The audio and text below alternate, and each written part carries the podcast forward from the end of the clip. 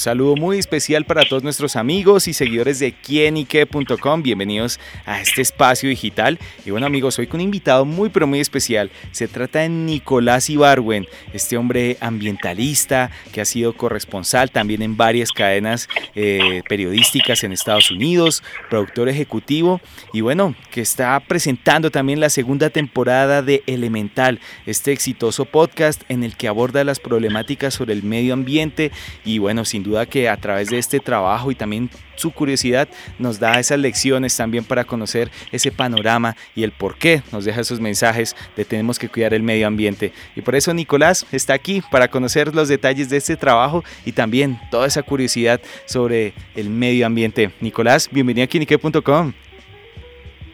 Muchas gracias David, muchísimas gracias, muchas gracias por la invitación. Bueno Nicolás, háblenos justamente qué veremos en esta segunda temporada Elemental. Pues mira, Elemental eh, es, un, eh, es un podcast, es un espacio en el que contamos historias de inspiradoras, de personas que están haciendo cosas maravillosas eh, por proteger lo que, lo que nos queda, digamos, de, de, nuestro planeta, que dedican sus vidas a eso de diferentes formas, en diferentes campos, en diferentes disciplinas. y pues la idea con la segunda temporada es seguir con lo mismo, Ahora digamos que estamos ampliándonos un poco, eh, lanzamos Elemental enfocándonos mucho en historias en Colombia, con temas colombianos, eh, y ahora vamos a, estar contando también historias más latinoamericanas, específicamente mexicanas, eh, pero al fin y al cabo las historias del medio ambiente son relevantes para, para todos, o sea, todos estamos en un planeta, no importa donde estemos, entonces son temas que, que van a a, tocar eh, eh, pues cosas que nos, nos, nos incumben a todos eh, en general. Bueno, Nicolás, ¿cómo surge, ah, también viendo como un perfil y también lo que yo he visto a través de su trabajo, usted es un hombre que literalmente respira medio ambiente, también tiene una curiosidad y ese fuerte activismo, ¿y cómo se le sembró esa semillita justamente, Nicolás? Eh, sí, o sea, es algo que desde que tengo memoria, la verdad, siento como ese esa conexión, ese llamado. Eh, pues he dedicado mi vida a eso, a, través como de encontrar cómo hacerlo, que pues, no, no, no, ha sido un camino, digamos, fácil en ese sentido, porque de verdad que es, un, es una es una llama interna poderosa en ese sentido y, cuando me preguntan de dónde nace, yo, yo solamente eh, tengo recuerdos siempre me llevan a mi abuelo, que me llevaba desde muy pequeño a, caminar y a, señalarme la naturaleza de una forma muy especial y muy cariñosa. Me llevaba siempre y me hacía fijarme en cosas que, que, pues que hoy en día entiendo mucho mejor, en los árboles, en los pájaros, en las nubes, en, el mundo natural. Llevaba su navajita y, le cortaba, eh, eh, hacía un corte en un árbol que siempre íbamos y me, me mostraba cómo como, como los, los, los, árboles son seres, pues son organismos vivos que, que, que, además soportan una cantidad de vida, ecosistemas para una cantidad de especies y que sangran como nosotros también y de las cuales pues, son muy importantes para, dependemos pues en muchos aspectos y son muy importantes para la vida. Entonces como que yo todo, todo al final cuando me pongo a pensar de dónde es que me nació esto, esta pasión a mí, me llega, me llega siempre ese momento con mi abuelo sin duda como esa herencia, ¿no? Compartir y bonito con el abuelo, buen, buen, recuerdo. ah, no, el recuerdo más bonito de todos. Súper. Bueno, también viendo a través de ese trabajo de Nicolás en sus documentales, trabajos periodísticos, en los que, bueno, ha tenido personajes importantes, por mencionar algunos, Alicia Keys, Robert Redford, en su momento el vicepresidente de los Estados Unidos, Al Gore. Eh, ¿Cómo ha sido también ese trabajo reflejado en estos personajes que también le han dado mucha importancia y trascendencia al trabajo, pero más allá de eso, al mensaje que usted quiere brindar por el cuidado del medio ambiente? Sí, he tenido mucha suerte en, conectar y conocer personas que, por un lado, han, pues, tenido, han, hecho un trabajo importante en el tema de despertar conciencia sobre la necesidad de, cuidar el medio ambiente y nuestro planeta eh, y de comunicar ese mensaje. Pero ha sido curioso porque ha sido a través de, diferentes actividades que he hecho en mi vida. O sea, en una época yo me dediqué a hacer eventos.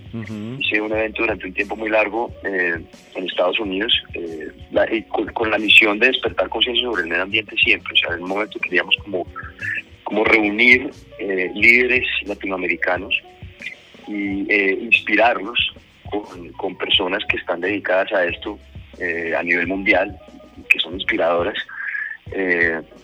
para que los inspiraran, que pudiera, digamos, que contagiarlos eh, con, la, con, la, con, la, con el conocimiento de la necesidad de proteger el medio ambiente. Y así se ven durante mucho tiempo, entonces tuve la oportunidad de conocer personas que, que siempre han mirado mucho, como no mencionaste, pero una de las personas que más han mirado yo siempre en mi vida es Jane Goodall.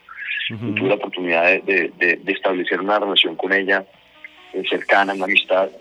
Silvia también, que hoy eh, la revista Time llamó Her Deepness, que es como la, la, la, ya justo eh, mujer del mundo y que escrito muchísimos libros sobre la protección del medio ambiente y de, los océanos. Y así, eh, después ya me pasé al mundo del periodismo. fui corresponsal de medio ambiente para, para, para Univision y después lanzaron, ahí, ahí mismo lanzaron un, canal en inglés que se llamó Fusion. Entonces también fui corresponsal de medio ambiente para Fusión y ahí pues también tuve la oportunidad de, conocer muchísimas personas que están eh, haciendo, eh, pues luchando por, por cuidar los, los recursos eh, que nos quedan y por, por despertar conciencia sobre este tema. Y en ese despertar conciencia también Nicolás ha tenido la oportunidad de recorrer muchos lugares, viajes. Eh, tuve la oportunidad también de ver eh, cuando usted estuvo en Groenlandia, eh, también en el África y de, pronto de todos esos episodios de esos viajes, ¿cuál lo ha marcado y le ha despertado? Pues pucha, acá tenemos que pellizcarnos. Pues la verdad casi todos. digamos que eh, este trabajo, sobre todo cuando estaba siendo corresponsal para, para Univisión y Fusión, haciendo documentales y contando historias del medio ambiente, es, es una, digamos que es una, una, una sensación de, de, dos, de dos lados. Porque por un lado, tener la oportunidad de conocer sitios maravillosos, remotos, que solamente había yo siempre conocido por la revista National Geographic, la revista National Geographic que heredé de mi abuelo precisamente eh, y, que, y que también me inspiraron a, a, querer hacer lo que hago. Eh, es, es, un sueño poder estar en Groenlandia, poder estar en África, poder estar en Australia, en Nueva Zelanda, en la isla de Cocos, en, la Amazonía, eh, y ver de cerca, digamos, el mundo natural que yo tanto he admirado y tanto me ha inspirado en mi vida, pues es, ha sido una experiencia maravillosa. Esa es la parte bonita. La parte dura y difícil es que en, es, darse cuenta que cada vez eh, existen menos eh, paraísos naturales, menos lugares eh, tocados por el hombre. el impacto humano cada vez es más amplio, la huella humana cada vez es más amplia, la destrucción de, la vida natural cada vez es más grande. la crisis ambiental es cada vez más profunda y en todos estos lugares cada vez toca ir más lejos para, encontrar, digamos, eh, lugares que estén todavía en, su estado natural, en su estado artístico. Entonces, esa es la otra cara de la moneda, ver, ver la destrucción de primera mano, ver la contaminación de primera mano, ver la magnitud del impacto humano de primera mano y ver el, riesgo que estamos corriendo, digamos el experimento que estamos jugando la especie humana con nuestro propio eh, hogar, con nuestro propio entorno, es, es muy fuerte, muy devastador y muy, y muy asustador también.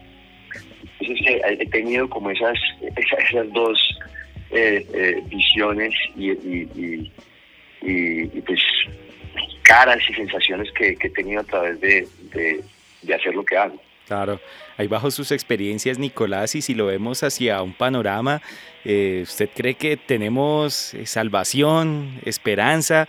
Mm, también un poquito más allá de lo que usted nos relata a través de su trabajo? Pues mira, eh, una, pregunta muy difícil porque, porque por un lado, como, como aprendí de, eh, justamente de, de quien considero uno de mis mentores, Jane Goodall, aprendí una lección muy importante que fue que no podemos perder la esperanza. Una vida sin esperanza no tiene sentido vivir. Mientras que tengamos esperanza existe la posibilidad y la ventana de, cambiar las cosas, de un mundo mejor. Pero también dice que, el precio de la esperanza es la acción. Y si no, y si no actuamos, eh, no vamos a poder ejecutar, digamos, esa, esa esperanza. Entonces, eh, en este momento el tiempo se nos está acabando y, las advertencias están en todas partes. Ver cada vez más, cada vez son más frecuentes las catástrofes naturales, cada vez son más intensas, cada vez son más, cada vez son más fuertes las inundaciones, las sequías, los incendios, eh, eh, todo tipo de catástrofes ambientales las vemos, eh, estamos cumpliendo todos los récords de, los días y meses y años más calientes. entonces ya está, ya está a nuestro alrededor las, las advertencias más fuertes, los síntomas más fuertes. Las, las Naciones Unidas, el general Gutiérrez, como se puede decir hace poco, que la época de, calentamiento global ya se había terminado. Ahora ya estábamos empezando la época de la ebullición global. Y como, como bien lo ha estado diciendo el panel intergubernamental de las Naciones Unidas por más de 15 años, diciéndonos que nos quedan 10, 12 años, 8 años para contrarrestar las consecuencias catastróficas del cambio climático ese número se va reduciendo y, aunque ya hay cosas que no podemos revertir, todavía nos queda tiempo para mitigar, para ajustarnos, para, para poder, digamos, que ajustar nuestros días a, esta nueva realidad. Pero lo que dicen es que si, si, ya cruzamos ese tipping point, eh, ya, las consecuencias catastróficas del cambio climático se nos van a venir encima. Estamos hablando que esto es un panel de, de más de 90 científicos de todas partes del mundo eh, eh, que, lo vienen diciendo. Entonces, eh, es, es, es, momento, es un momento muy importante en nuestra, para nuestra especie.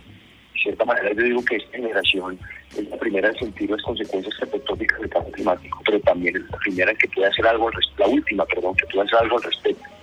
yo creo que todo eso está en este momento en nuestras manos y no nos estamos dando cuenta, estamos todavía dormidos, estamos todavía muy distraídos por las cosas del día a día, por la cotidianidad, por las necesidades, por, eh, por, eh, por la vida. Y eso, y eso es muy grave, es muy grave porque yo sí pienso que el cambio es posible y pienso que está en nuestras manos todavía poder hacer algo.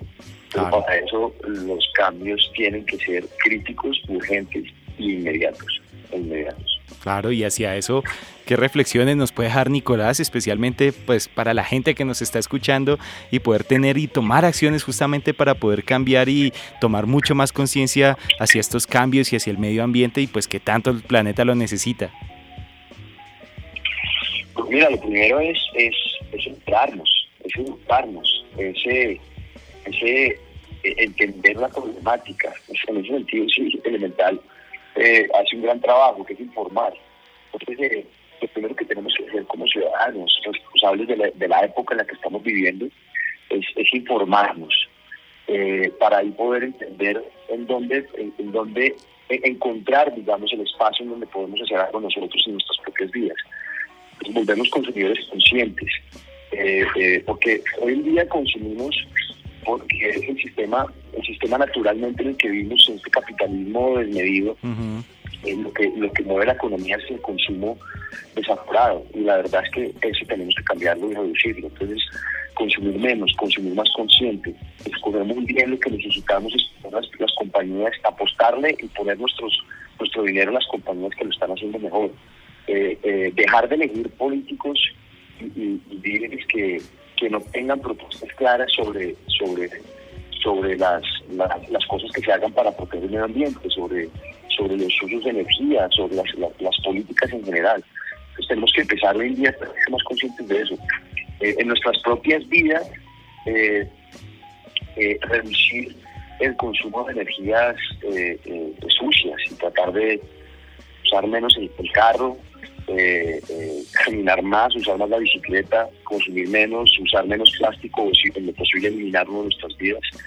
Eh, yo siempre digo, eh, el acto más grande que podemos tener los seres humanos hoy es a través de la alimentación, porque la agricultura, la agricultura animal en particular, es una de las industrias más contaminantes y que tienen mayor impacto negativo en el ecosistema natural. Entonces, reducir y ojalá eliminar el consumo de proteína animal y de, digamos que, de partes de animales.